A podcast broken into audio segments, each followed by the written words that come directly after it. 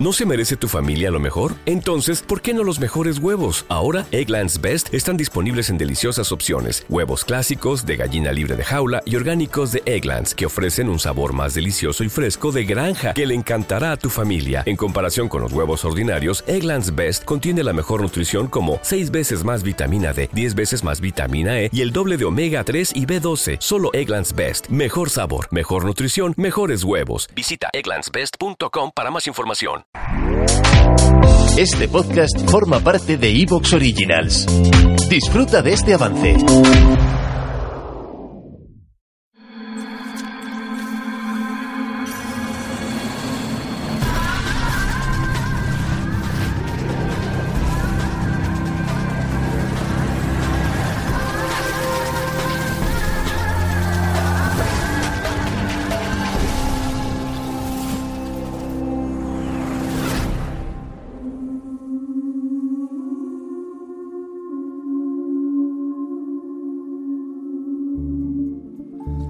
Muy buenas noches. Bienvenidos al Noé del Misterio. Bienvenidos todos a La Voz de las Sombras. Esta sección tan particular y a veces tan inquietante. Examina la mente humana, la historia del crimen y muchas más cosas como van a ver. Estamos viendo a la actriz, vamos a llamarla así, la maravillosa y prodigiosa actriz. Está durmiendo. Dicen que los actores en el fondo siempre están trabajando. Su cerebro está conectando con el papel que tienen que hacer. Me contó un día, y algo sabe de voz de las sombras, Chicho Ibáñez Serrador, que su padre Narciso Ibáñez Menta me dijo, Iker, no, no era un simple actor. Cuando hacía, por ejemplo, de Edgar Allan Poe, Chicho pensaba que su padre era un medio, que el buen actor llega a conectar con el espíritu, con la esencia, con el recuerdo de aquel que está interpretando. Y esta actriz, en una casa humilde cualquiera, del Madrid de hace unos 35 años, no puede dormir, da vueltas. Es un reto difícil el que tiene, es un desafío y hay sudor, y hay frío a pesar del calor reinante. Y en cierto momento de la madrugada hay unas voces que poco a poco, como un canto, como una nana, van aproximándose, van perimetrando la cama de la solitaria actriz, tan sensible ella.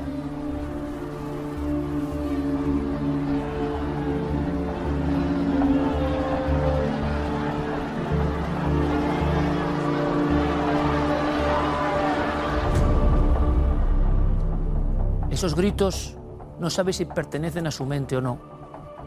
Son gritos desesperados. Son gritos que parece que están efectivamente ahí. Son gritos que la llaman, que le dicen algo.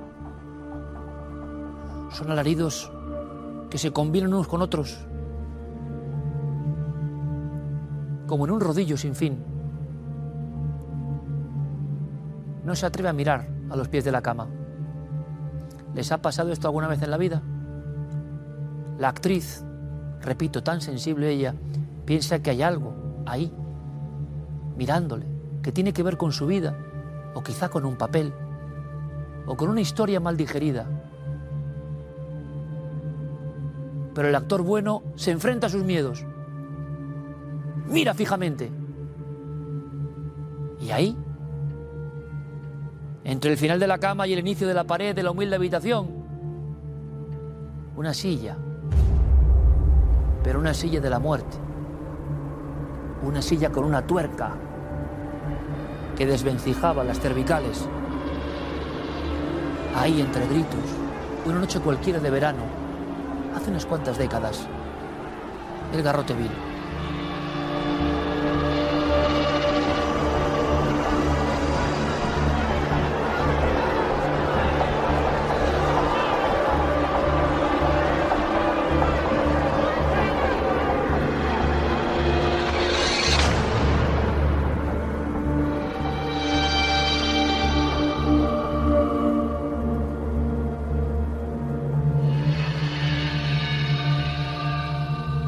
Esta actriz trabajaba a fondo. Esta actriz no era una comediante cualquiera. Se dejaba hasta el tuétano. Su misión era impresionar y lo conseguía. Y por eso el funcionario de prisiones está extrañado, porque la actriz mira a todas partes, a todos los esquinazos, a todas las manchas de humedad, a cada una de las rejas. ¿Qué hace en una cárcel nuestra actriz? ¿Qué busca? ¿En qué se va a inspirar? El representante que la conoce anda un poco cabizbajo, relatando otros pormenores. Vive en otro mundo. La actriz está en su burbuja, conectando con algo. Todo reclama su atención. Se sorprende. Pasadizos, oscuridades. Hacía no tanto tiempo, ahí había pasado algo.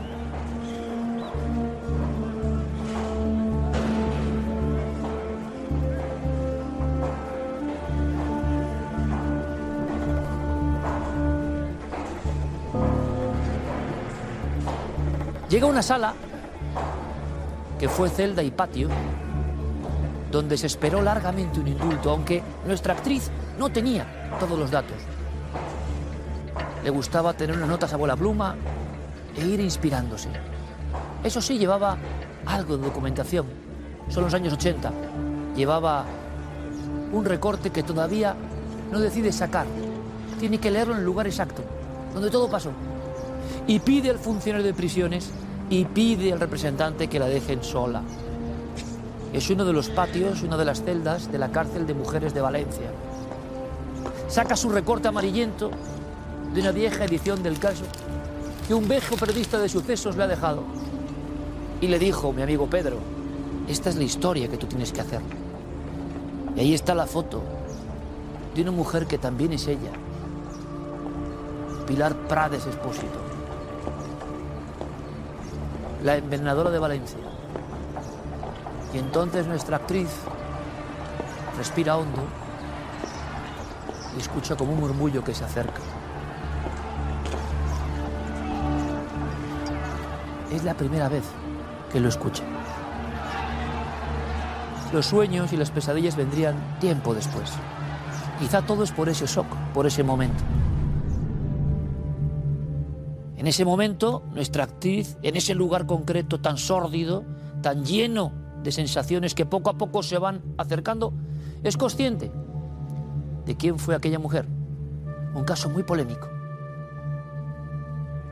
Analfabeta, nacida en la provincia de Castellón, entra a trabajar para los dueños de una charcutería popular en la ciudad del Turia. Y poco a poco, la mujer, la dueña de la casa, empieza a enfermar. Y después, su compañera en el servicio, Aurelia.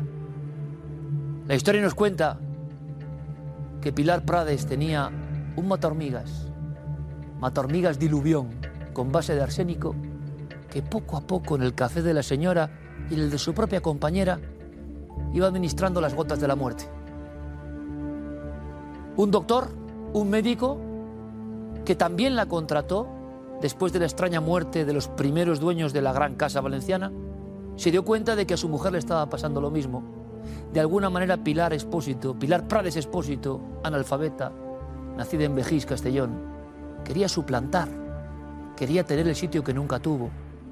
Era una mujer taciturna, triste, depresiva, los ojos un tanto ahuevados, una expresión que le impacta también a nuestra actriz.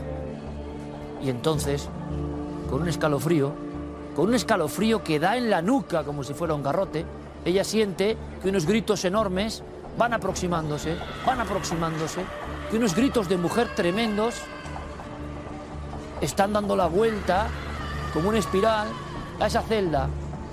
Y todavía no había llegado a la zona de la noticia para saber que allí estuvo dos horas esperando el indulto bajo la mirada del verdugo Sierra un día de mayo de 1959 el indulto no llegó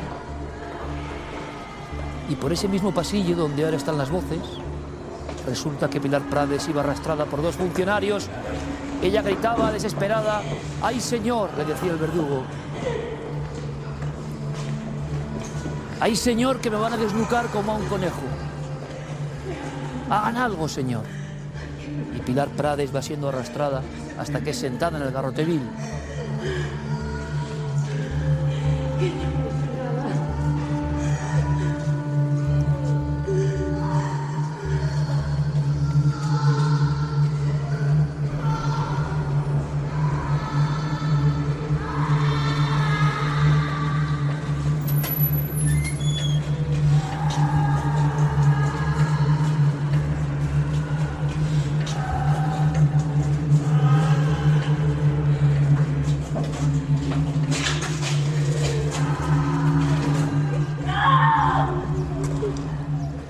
La leyenda que López Sierra, el verdugo,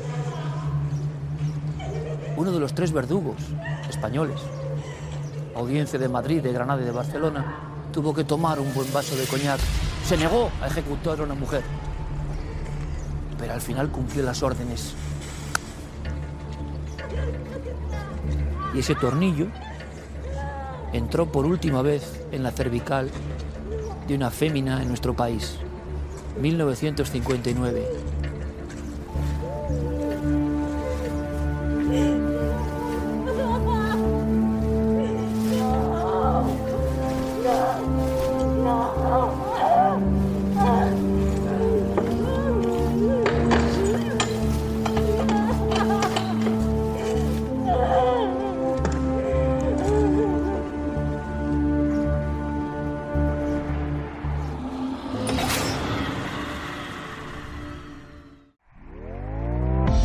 ¿Te está gustando lo que escuchas?